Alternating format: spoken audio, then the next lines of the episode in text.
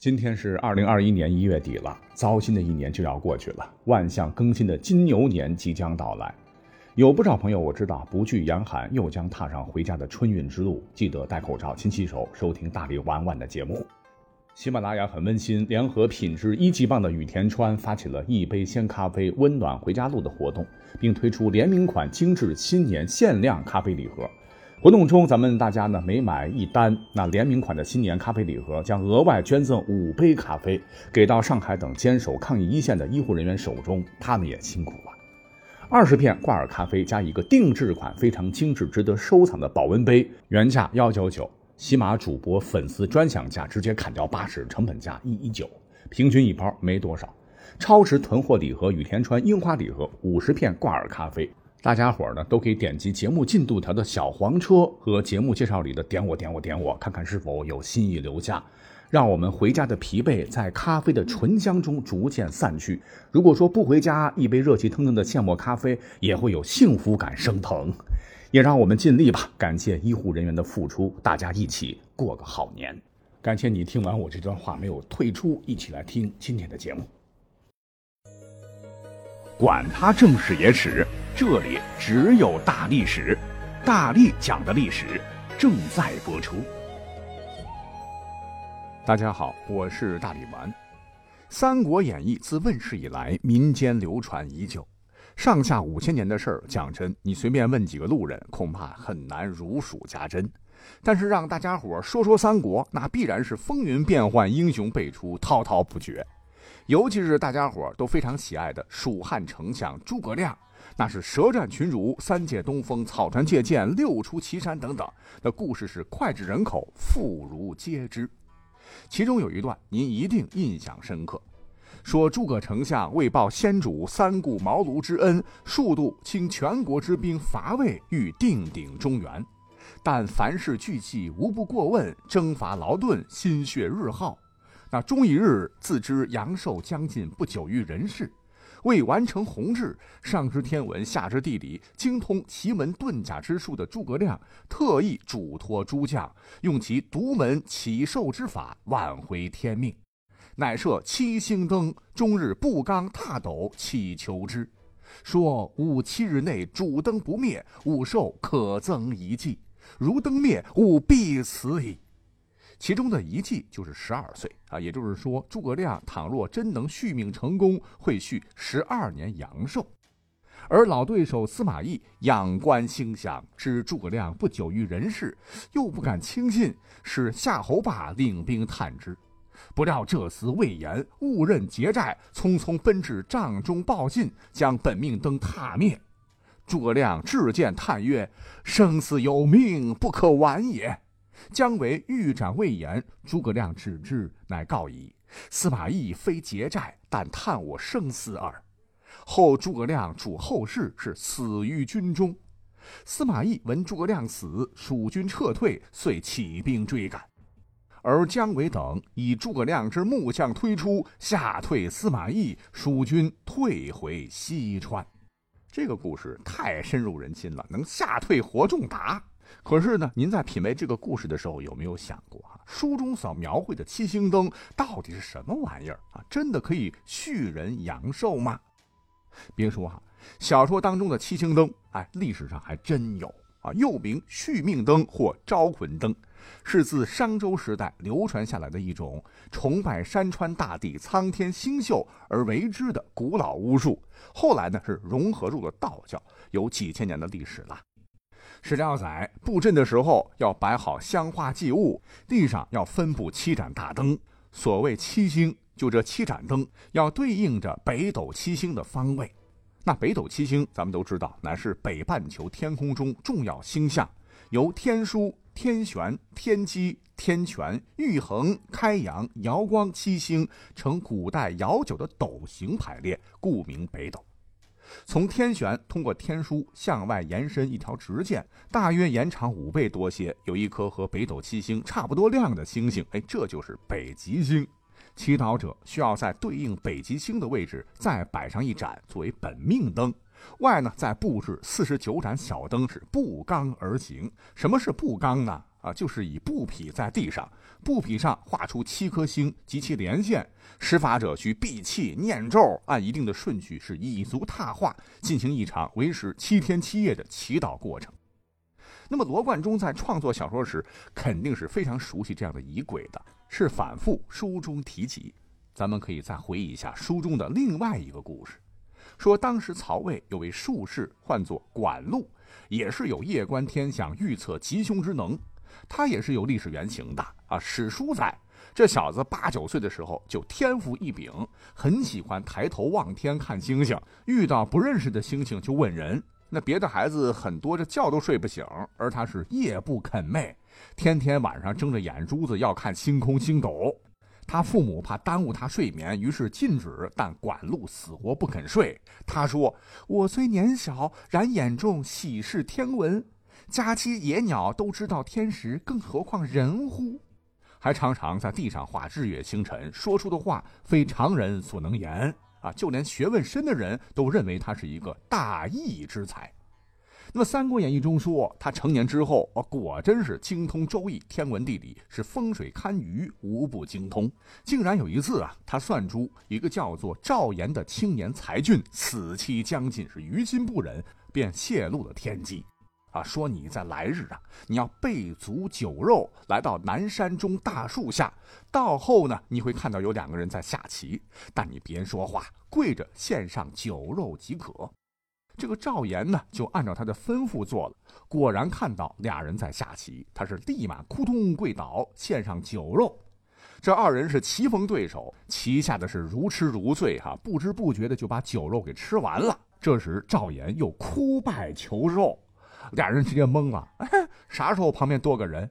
这吃人嘴短嘛，一商量，行吧，给个面儿哈。这北作者说文书已定，南作者说拿文书我看看。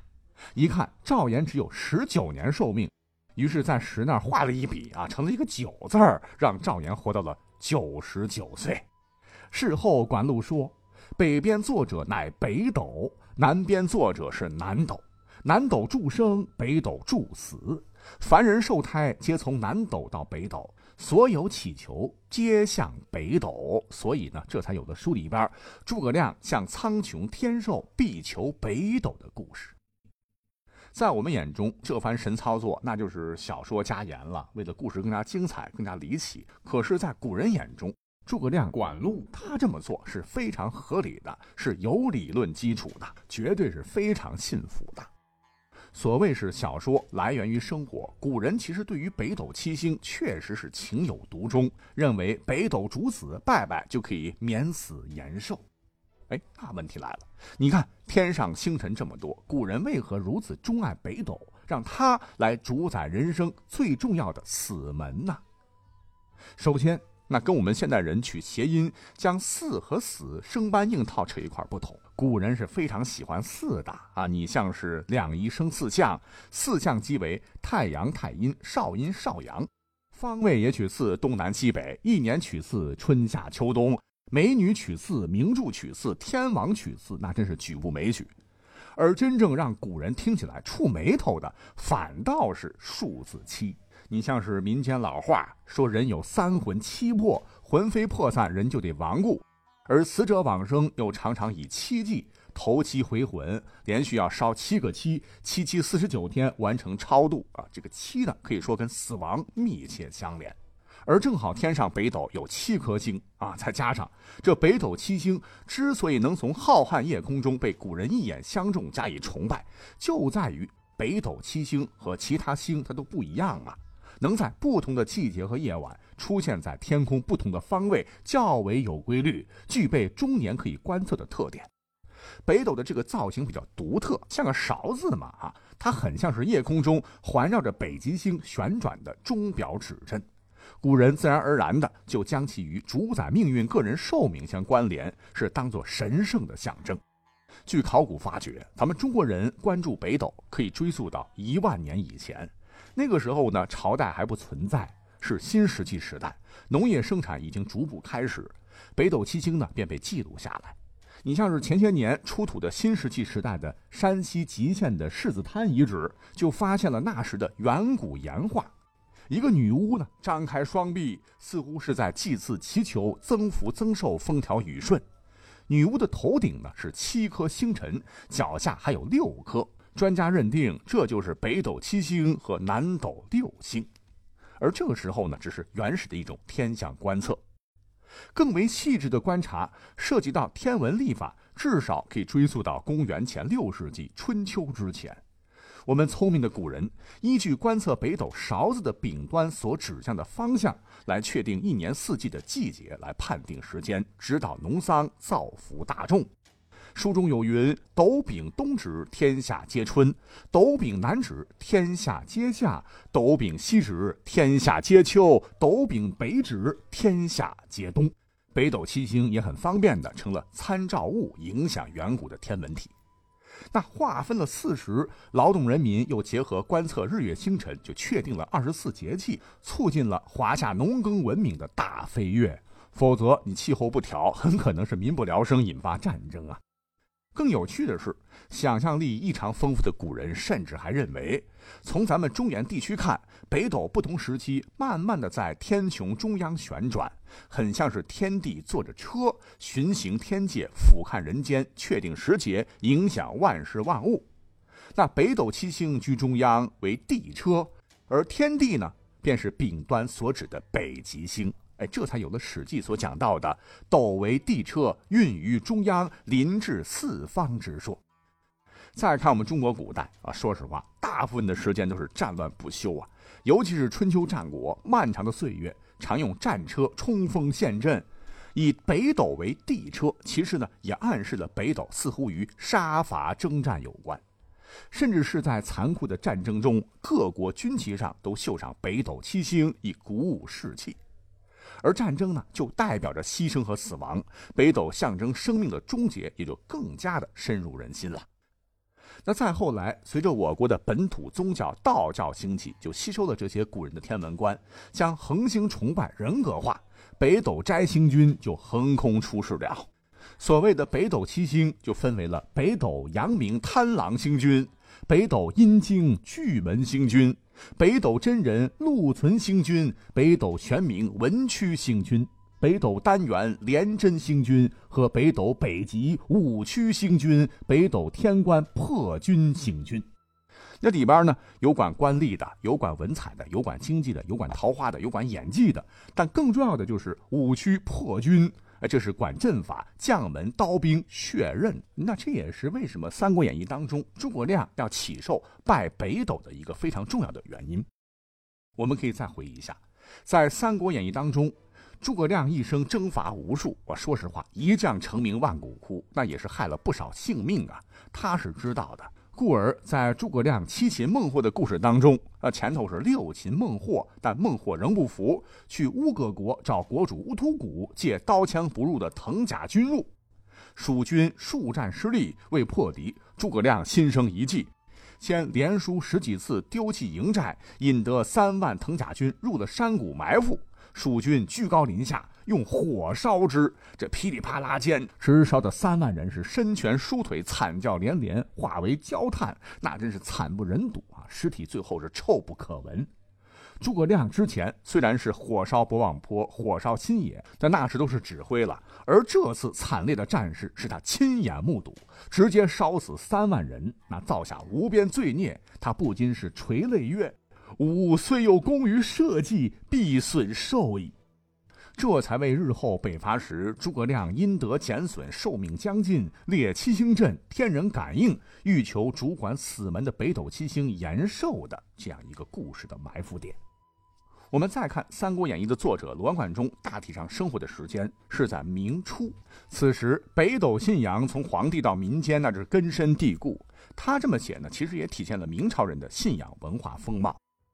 跟其他朝代比，明朝的皇帝那非常笃信北斗七星，从朱元璋开始都认为北斗七星乃是明朝皇帝死后的极乐去处，故而呢，他们的墓葬跟历朝历代都不同，他们的陵寝呢，你从高空如果俯瞰的话，都建为北斗七星的勺子状。你像是在一九五六年，咱们的考古专家不是发掘了万历皇帝的定陵吗？在棺椁打开之后，令人吃惊的是，这个万历皇帝的尸骨，它不是仰面向上平躺的，而是姿势诡异，面部向上，头向右偏，右臂上弯，左臂下垂，手中持念珠一串，右腿稍弯曲，左腿直伸，两脚向外撇开。经过专家鉴定，这绝对不可能是搬棺椁的时候上下颠簸所致，而是故意摆放的，正好应和了北斗七星式啊！甚至是在万历皇帝的棺椁板上都印有七星印记，以对应上天主管往生的北斗七星。哎，这跟诸葛亮以七星灯祈祷续命，其实原理是一样的。在《三国演义》之后，你像是很多后世小说，尤其是当代的仙侠小说，受此影响，北斗七星也常常拿来使用。不同的是，罗贯中那是当做科学来写的啊，他觉得这一套是真的，是有坚强理论基础的。